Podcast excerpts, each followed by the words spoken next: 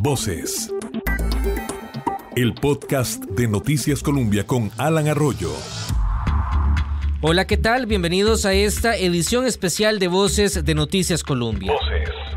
El martes 17 de noviembre se lanzó de manera oficial el último informe del Estado de la Nación.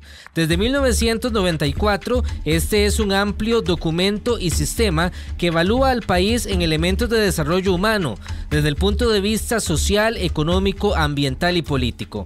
Es un informe que realmente trasciende los colores partidarios y que evalúa la gestión más allá de los gobiernos de turno. Evalúa al país, es una radiografía de cómo se encuentra la nación. Con los investigadores vamos a hacer un resumen de esta edición del 2020, aprovechando que recién ha salido del horno y que aporta elementos fundamentales para las discusiones políticas que están en este momento en desarrollo. Y quiero comenzar con el coordinador de esta investigación, Leonardo Merino, quien nos brinda una introducción a esta edición del año 2020. Bienvenido, Leonardo. Gracias. Eh, hola, Alan. Este informe te podrás imaginar que cubrir el 2019 sin hablar de lo que está pasando no era posible, entonces casi que nos quedaron dos informes en uno tratando de responder cómo llegamos a la pandemia, eh, cómo nos está golpeando este momento hasta donde fue posible registrar información, que en algunos casos llegamos eh, casi que hasta octubre, y sobre todo qué herramientas presentamos nosotros en, en nuestro esfuerzo de investigación, qué es lo que hacemos que pueden ser útiles para entender y abordar eh, este momento complicado que pasamos, tanto en lo inmediato como en lo más estructural. Te voy a dar en, un minuto una lectura general de lo que planteamos. Llegamos a esto con nuestras fortalezas históricas ya frágiles y vulnerables, ¿verdad? Teníamos en el desarrollo humano un conjunto de aspectos eh, eh, hechos un caldo de cultivo para, para resistir una crisis muy débil, muy limitado la pandemia llega y nos encuentra en eso y nos causa una crisis grave. Para nosotros, eh, la más grave en décadas y dependiendo de lo que hagamos en lo, en lo corto y mediano en plazo, quizás la, la más grave de nuestra historia moderna, lo que nos ha dado, sabemos, son profundos impactos en, en desarrollo humano, en generación de empleo, destrucción de empleo, en, en ingresos de los hogares, en muchos aspectos, pero sobre todo con muy poca capacidad de respuesta de la sociedad en algunas materias, ¿no? Fiscal, estructura productiva y muchas otras, ¿no? Así que nuestra conclusión es que la situación particular de la pandemia está materializando riesgos por no haber corregido durante muchas décadas problemas de fondo y estructurales en el desarrollo humano que ya veníamos arrastrando. El año pasado habíamos puesto esta cita que lo que plantea es que, que el país cayera o no en una crisis podía depender de factores ajenos a nosotros. Por supuesto, a ninguno se le pasaba por la mente la particularidad de esta situación que resultó venir por un asunto de salud pública, pero pudo venir también por una crisis internacional, económica, por una cuestión climática. Lo cierto es que eh, estábamos en una situación suficientemente frágil para que un shock externo nos golpeara de esta forma. Gracias Leonardo, ya lo vamos a escuchar con las conclusiones más adelante. Este es el podcast Voces de Noticias Colombia, los invitamos a que lo puedan compartir a través de Spotify, estamos como Radio Colombia, en nuestra web columbia.co.cr, también lo pueden escuchar en la sección de podcast y también a través de YouTube, nos ubican como Columbia Digital. Voces.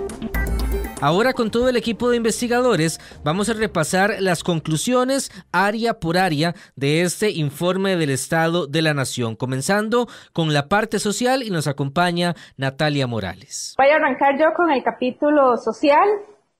Eh, ya desde antes, ¿verdad? Sabíamos y persistía el mal desempeño del mercado laboral con una insuficiente creación de empleos que no cubría a las personas que se estaban insertando y eso se refleja en una tasa de ocupación estancada, lo cual presionaba las tasas de desempleo y subempleo. Cuando nos cae la crisis y si comparamos los trimestres de los segundos trimestres de los últimos tres años, vemos que en el 2020 se dio una fuerte contracción en las tasas de ocupación eh, en todos los grupos, ¿verdad? Y en mayor o menor medida, ¿verdad? Estas son, fueron una contracción de casi 12 puntos porcentuales que en cantidad de personas equivalen a más de 438 mil que cuando uno la desagrega entre hombres y mujeres, de esas 208 mil eran hombres y casi 230 mil mujeres. Hay una afectación eh, alta y significativa, sobre todo en las mujeres que se han visto perjudicadas no solo en sus empleos, sino también en otros aspectos en el marco de esta pandemia. A esto le sumamos el incumplimiento de las garantías laborales y del pago del salario mínimo, que el informe le ha dado seguimiento en los últimos años, y con estos indicadores estimamos eh, una tasa de informalidad ampliada que nos dio un 55% de las personas ocupadas. Esta problemática afecta no solo a trabajadores independientes que por su naturaleza son altamente informales, sino que también afecta a personas asalariadas. El 43% están en condiciones de informalidad y eso significa más de 625 mil personas asalariadas en el sector informal que no están, eh, que no reciben muchas de ellas el pago del salario mínimo y no están cubiertas por la seguridad social. Eh, también sabíamos que el país estaba mal preparado para enfrentar una crisis debido a la alta desigualdad que venía enfrentando en las últimas décadas. Con datos de la encuesta de ingresos y gastos del 2018, analizamos las fuentes que aumentan o reducen la desigualdad, medida con el coeficiente de Gini. Eh, fuentes que aumentan la desigualdad son sobre todo los ingresos de los trabajadores calificados, sin importar que están en el sector público o en el sector privado o en el sector independiente. También la aumentan las rentas de capital. En el otro extremo, reducen la desigualdad los ingresos de los trabajadores no calificados, así como las transferencias tanto del sector público como del privado, o sea, las, ayudas sociales, así como las ayudas que dan otros hogares. Eh, eso considerando que la fuente de información tiene algunas limitaciones para captar los ingresos más altos. Aunque en el promedio del país los ingresos laborales son los más importantes en los hogares, hay diferencias según quintiles, o sea, según el nivel de ingreso que tenga cada uno de los hogares. Por ejemplo, en el 20% de hogares de menor ingreso, los ingresos laborales representan alrededor de la mitad, mientras que la segunda fuente de ingreso más importante son las transferencias del Estado. Y de cierta forma, estas transferencias les llega a compensar los problemas de acceso a un empleo digno que tienen muchos de estos estratos más bajos el capítulo o la mirada en profundidad es un análisis de los hogares vulnerables. Para eso brindamos herramientas que ayuden a determinar cuáles hogares vulnerables se podrían ver más afectados ante una crisis. Para ello, usamos los datos del Sistema Nacional de Información y Registro Único de Beneficiarios del Estado, conocido como SINERUE, el cual integra microdatos de la población objetivo y de las personas beneficiarias. O sea, ahí tenemos características de la población y cuánto ayuda social reciben, periodicidad y desembolsos. Esto se alimenta de registros administrativos de múltiples instituciones. Es importante señalar que el acceso a la información se respalda en un convenio de cooperación donde se establece eh, que la información que se utilizará es anonimizada, por lo que no incluye ninguna información sensible a julio del 2020, este sistema registra alrededor del 70% de la población. Eso equivale a más de 3 millones y medio de personas, 1.144.000 hogares. Y el sistema los clasifica según su condición de pobreza por ingresos.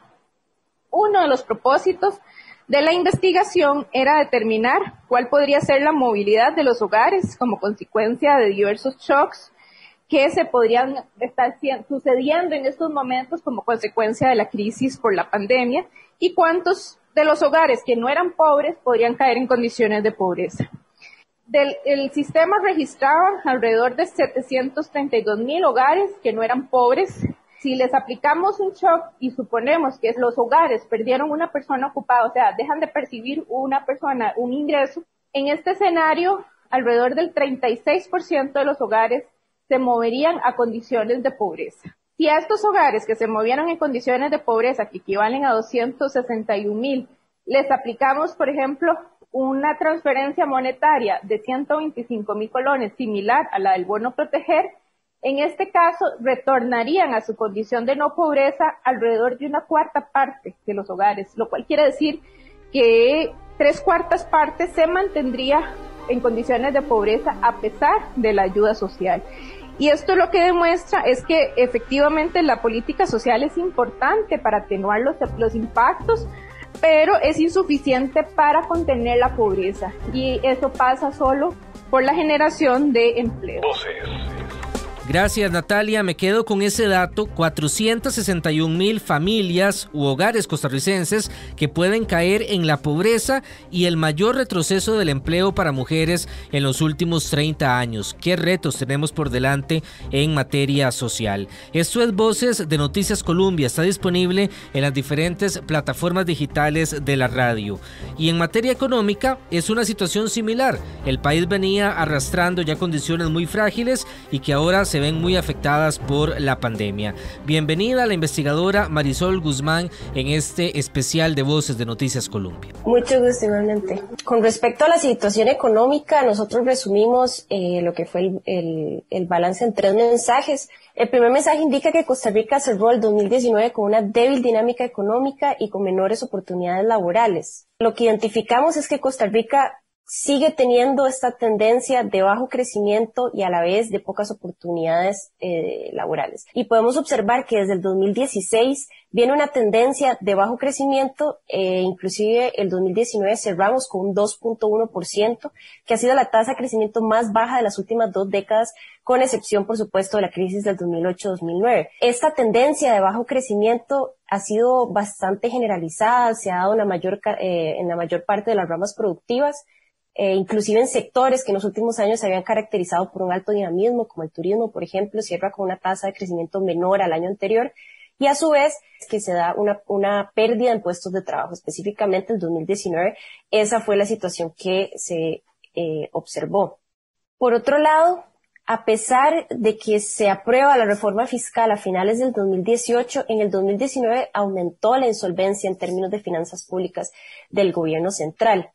Específicamente, en términos de ingresos, sí se observó una mejora importante, específicamente eh, o, principalmente impulsada por la implementación del IVA, ¿verdad? Esta presentó un crecimiento del 23% con respecto al año anterior. Por el lado del gasto se identifican, este, por un lado, una gran inflexibilidad de los dos principales rubros, que son las transferencias y las remuneraciones. Estas dos suman aproximadamente el 68% eh, de los gastos, mientras que el servicio de la deuda sí presentó un crecimiento importante. Este llegó a representar el 19% del gasto total. Entonces, la suma de estos dos efectos indica que las, lamentablemente la mejora en los ingresos fue insuficiente para cubrir esta expansión del gasto y esto nos lleva a este cierre del 6,9% en el 2019 y por otro lado vemos que los déficits persistentes que tenemos desde el 2008-2009 se vienen financiando vía deuda. Con respecto a la deuda, este informe da seguimiento a una serie de indicadores de buenas prácticas sobre gestión de la deuda y lo que se identifica es que la mayoría de estas buenas prácticas se incumplen. No obstante, se identifican algunas mejoras muy puntuales, por ejemplo, en temas de el promedio de los plazos del endeudamiento, Em, este, este promedio aumentó, es decir, hay un, hay un mayor margen de, eh, que le permite al gobierno planificar eh, los distintos pagos que tiene. Estas mejores, por ejemplo, son altamente eh, vulnerables o sensibles ante cualquier shock o se identificaba que eran altamente vulnerables. Entonces, qué mayor shock que justamente lo que estamos viviendo en estos momentos, ¿verdad? Y recordemos por otro lado que esto tiene, bueno, implicaciones muy importantes en términos del financiamiento de eh, distintos aspectos del desarrollo humano. El tercer mensaje ya eh, revela un poco lo que son los primeros impactos eh, de la crisis. El, shock de oferta y demanda derivado de la pandemia del COVID desestabilizó una frágil economía y a la misma vez minimizó ya el, pequeño margen de error que había en el manejo de las finanzas públicas. Entonces, lo que podemos observar también es que el primer, por aquí de mayo, el nivel de actividad bajó a niveles comparables con los del 2015. Es decir, el impacto o la reducción fue de tal magnitud que en solamente tres meses la economía retrocedió en capacidad productiva aproximadamente un quinquenio. Y este golpe fue generalizado, se dio en la mayor parte de los sectores económicos, pero por supuesto con una mayor profundidad en actividades asociadas al turismo y al comercio. Eh, esto además, este impacto en los ingresos tiene eh, implicaciones directas en los ingresos de los hogares y por supuesto en la capacidad de recaudación que va a tener el gobierno pues su base imponible se reduce. Específicamente tenemos un golpe en términos de ingresos y por el lado del gasto mayores presiones. Por un lado el gasto sanitario necesario para atender la pandemia y por otro lado tenemos también las transferencias, por ejemplo el bono proteger. Estos dos efectos llegan a presionar aún más las ya débiles finanzas públicas que vienen a deteriorar aún más el balance financiero las respuestas de corto plazo son precisamente el endeudamiento del corto plazo a partir de marzo. Vemos que para financiar este, estos crecientes déficits, este, una apuesta ha sido este, el endeudamiento por menos de un año, ¿verdad? Por plazos de menos de un año.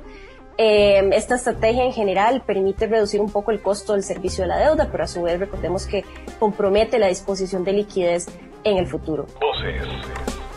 Gracias Marisol. Uno de los capítulos especiales hace énfasis también en reducir la dependencia que tienen las diferentes regiones del país con el Valle Central. Lo que ocurre en el centro afecta al resto del país en materia productiva y por ejemplo económica. Voces. El podcast de Noticias Colombia con Alan Arroyo. Estamos escuchando Voces, este es el espacio de podcast de Noticias Colombia, un programa especial que hemos preparado sobre el estado de la nación 2020, el resumen en cerca de 30 minutos para que usted lo tenga a mano y tengamos una radiografía actual del país. Y vamos a materia ambiental, por eso quiero saludar a la investigadora Karen Chacón. Hola Karen, bienvenida a Voces. Bien, Alan, yo voy a, a comentarle brevemente algunos de los principales hallazgos que trae el informe en materia ambiental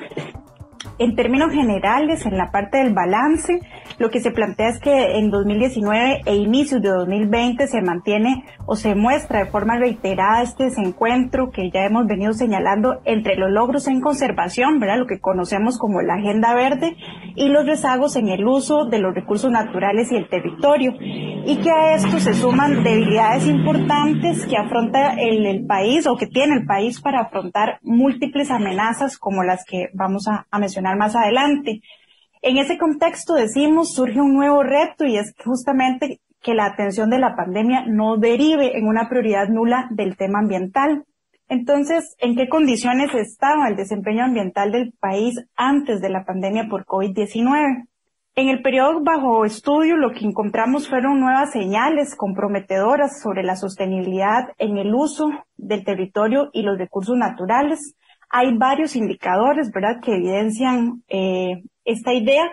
Uno de ellos específicamente es el índice de desempeño ambiental que elaboran las universidades de Yale y Columbia. En este índice Costa Rica pasó eh, del 2018 al 2020, más bien perdió 22 posiciones y eso en gran parte se explica también por una desmejora en siete de los 10 indicadores que este índice analiza, fundamentalmente en aquellos ámbitos que están asociados a calidad del aire, a pesquerías y también a recursos hídricos. Al respecto, es importante señalar que se tratan de temáticas en las que ya el informe, de forma reiterada, ha venido señalando que el país mantiene importantes desafíos y deudas.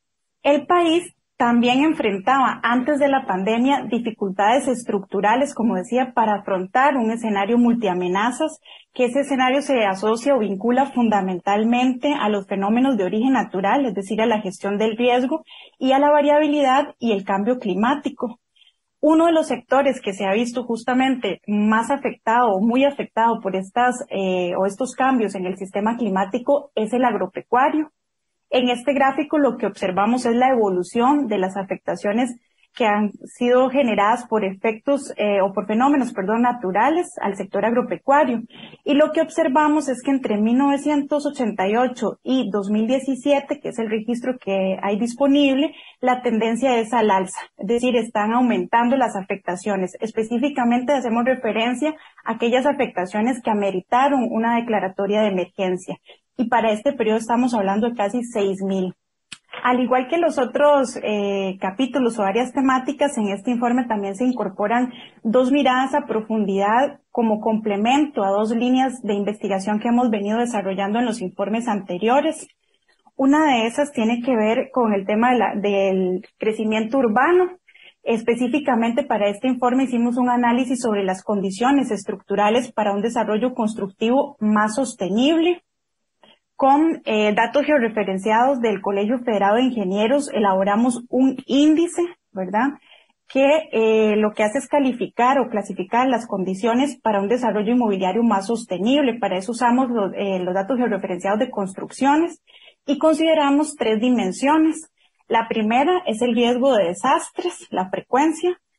Eh, la segunda es el ordenamiento territorial, básicamente es la tenencia o no de un plan regulador cantonal. Y una tercera es el acceso a los servicios esenciales. La segunda mirada que acompaña este informe eh, está relacionada al tema de transporte y movilidad. Gracias a un convenio entre el Programa Estado de la Nación y la empresa Riteve SIC, fue posible analizar el aporte de las eh, de, de, la flota vehicular en términos de las emisiones que afectan la salud y que afectan también el ambiente. Entre otros, hay dos hallazgos relevantes. Eh, el primero es que encontramos que los vehículos de diésel aportan de una forma desproporcionada a la generación de las emisiones de CO2, que es uno de los principales causantes del cambio climático. Por ejemplo, lo que observamos es que los vehículos de diésel representan tan solo el 20% del total del parque automotor, tan solo eh, recorren el 25% o hacen el 25% del total de recorridos que se hace anualmente en el país pero en 2019 este parque o este grupo de vehículos aportó poco más de la mitad de esas emisiones. Un segundo ejercicio que hicimos con la información disponible fue analizar qué tan efectivo es el cambio tecnológico de la flota vehicular para controlar algunos de los gases que mide la revisión técnica vehicular y que tienen en un caso impacto sobre la salud y en otros eh, más bien sobre el ambiente. Específicamente para el caso de los vehículos de gasolina es que eh, la modernización de la flota vehicular ha contribuido a controlar mejor uno de los gases que es el monóxido de carbono, que tiene importantes afectaciones en términos de la salud pero no sucede lo mismo en el caso del dióxido de carbono, ¿verdad? Esa mayor modernización no está generando un mejor control sobre este último gas que, insisto, es uno de los que tiene, en términos de volumen, más peso en el calentamiento global. Esto en síntesis lo que nos demuestra es que el cambio tecnológico, es decir, los esfuerzos que en el país se vienen realizando en este tema son importantes, es una condición necesaria pero que no es suficiente para revertir los grandes desafíos que tenemos en esta materia y fundamentalmente también para cumplir algunas de las metas y compromisos que el país se ha planteado alrededor de estos temas. Por lo tanto, lo que decimos es que, o insistimos más bien, ¿verdad? Porque es algo que ya hemos venido planteando, es que la apuesta debe estar necesariamente por la reducción del parque automotor y por hacer un cambio al transporte público masivo. Gracias Karen. Una mención aparte a este análisis es el efecto que ha tenido también la restricción vehicular, que no solo ha beneficiado en la parte ambiental, sino también en reducir la movilidad de las personas debido a la pandemia. En el análisis que hace el Estado de la Nación, en general en lugares como San José, se redujo el flujo vehicular en un 66% durante esta época de pandemia. En los momentos inclusive de, de más restricción, por ejemplo Semana Santa, esa baja fue aún más considerable. 44 cantones han mostrado una relación significativa entre la baja de la movilidad y la tasa de contagios de COVID-19. Estamos aquí en Voces, les agradecemos poder compartir este podcast a través de YouTube, a través de Spotify y también en nuestra página columbia.co.cr. El enlace también lo pueden encontrar en las diferentes redes sociales de Noticias Columbia. Y terminamos este resumen del estado de la nación con el análisis en el campo político, cómo nos ha ido en un año que ha sido bastante convulso, por lo menos así lo hemos sentido. Nos atiende el investigador Ronald Alfaro, también comparte de esas conclusiones. Gracias, Alan. Este, se mantuvo un acuerdo funcional entre el Poder Ejecutivo y el Legislativo, ya iniciado incluso desde el primer año de la Administración Alvarado. Eso permitió que la Asamblea Legislativa, digamos, promulgara una gran cantidad de leyes, 159 leyes, 159 leyes en total, las cuales 100 son sustantivas, la mayor cantidad en 34 años, es una gran cantidad de, leyes.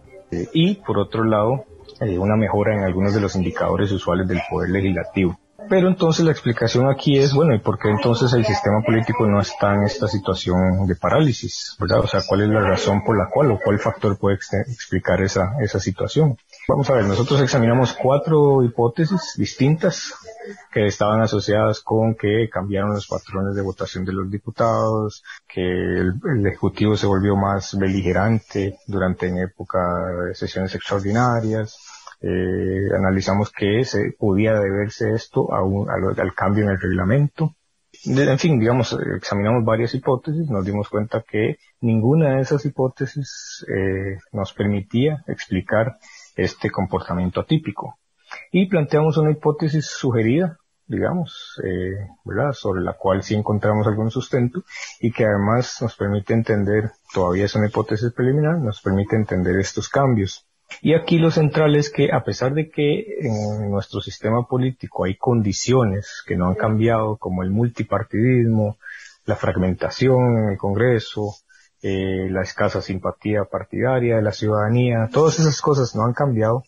Hay tres elementos que sí han sido significativamente distintos, eh, sobre todo en estos últimos periodos en estos últimos años. Uno de ellos es la continuidad de un partido no tradicional en el gobierno, digamos en el caso del PAC, pero bueno, digamos lo relevante es porque se da un debilitamiento de los partidos con poder de veto eh, estos partidos que tradicionalmente su estrategia es obstaculizar la agenda, bloquear los acuerdos. Eh, el caso típico, digamos, es el del movimiento libertario, por ejemplo, ¿verdad? Pero no es el único, porque el PAC también ha hecho ese rol, ha cumplido ese rol cuando ha estado en la oposición, lo ejerció. Eh, lo que sucede es que en el 2018 esto, digamos, se, a partir del 18 hay un debilitamiento de esos partidos, el libertario no está, el PAC sigue siendo gobierno, eh, la posibilidad de que una agrupación como Restauración Nacional y el bloque, digamos, de este, de este, su fracción, se convirtiera en un poder, con, digamos, en un actor con una gran, un gran poder de veto, eh, se, se divide, se fracciona y una parte de ellos quedan incluidos dentro de la funcional eh, y eso hace que la, Asamblea entre en un proceso mucho más dinámico, le, devuelve dinamismo a la Asamblea Legislativa, que incluso en la época de la pandemia también se refleja. Y por otro lado hay una amenaza, la amenaza de una inminente crisis económica hace que los actores políticos también este, actúen.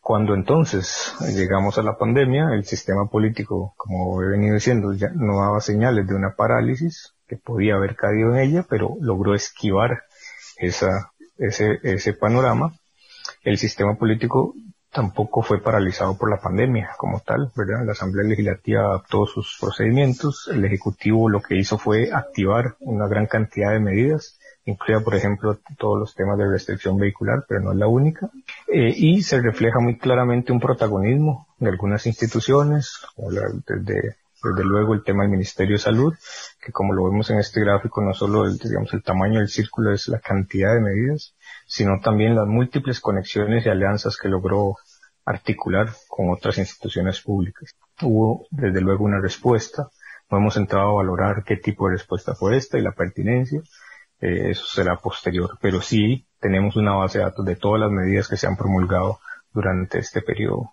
Por otra parte, desde el punto de vista de la ciudadanía, las perspectivas de la ciudadanía y el respaldo a la democracia, es muy evidente que esta época de pandemia no ha sido una época de retrocesos democráticos, como se han experimentado en otras sociedades en el, continente y en, el mundo. En Costa Rica sigue prevaleciendo una fuerte creencia a las instituciones democráticas, a pesar de todo, y está soportando esa, esa situación.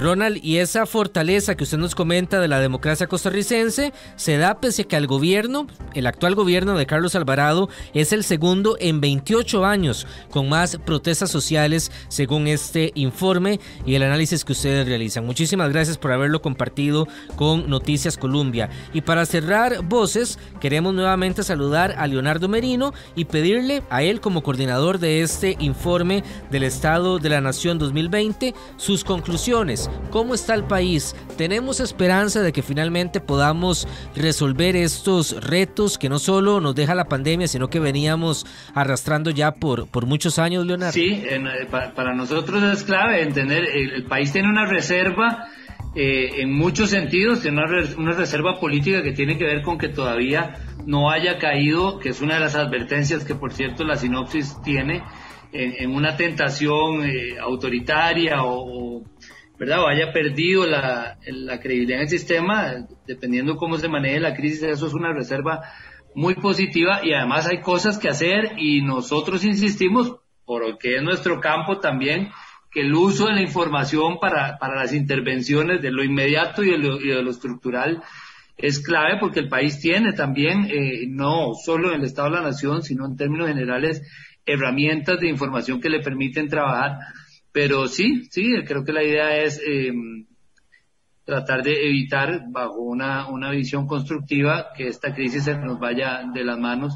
Eh, ¿Cómo salir de la crisis? Es muy clave. Algo que, planteamos en la sinopsis eh, es que hemos salido de otras crisis eh, a las que llegamos con condiciones muy distintas, ¿verdad? Eh, en los 80, cuando llegamos a la crisis, veníamos de una época de crecimiento económico acelerado, de ampliación de los derechos, de ampliación de, de, la, de la economía del país, digo, para lo que veníamos de los años 50 en adelante, ¿verdad? Em, y nos cayó la crisis y salimos de ella con una fórmula eh, muy, muy particular del país y por eso nosotros le decimos un estilo de desarrollo y no un modelo, porque es juntando cosas que nos permitieron salir del embarro, pero sin, sin lograr resolver algunos problemas de la equidad social, sobre todo particularmente la conexión entre la economía y el empleo y todo esto que ya hemos hablado. Ahora llegamos en, condiciones más débiles, entonces el cuidado tiene que ser más grande, la responsabilidad de los actores tiene que ser más grande. Gracias Leonardo y a todo el equipo de investigadores del Estado de la Nación. Les recuerdo que este informe completo lo pueden descargar en la página www.estadonacion.or.cr y también tenemos informaciones y entrevistas especiales en nuestra página columbia.co.cr. Hasta aquí llegamos con voces de Noticias Columbia. Hasta la próxima Voces. El podcast de Noticias Colombia.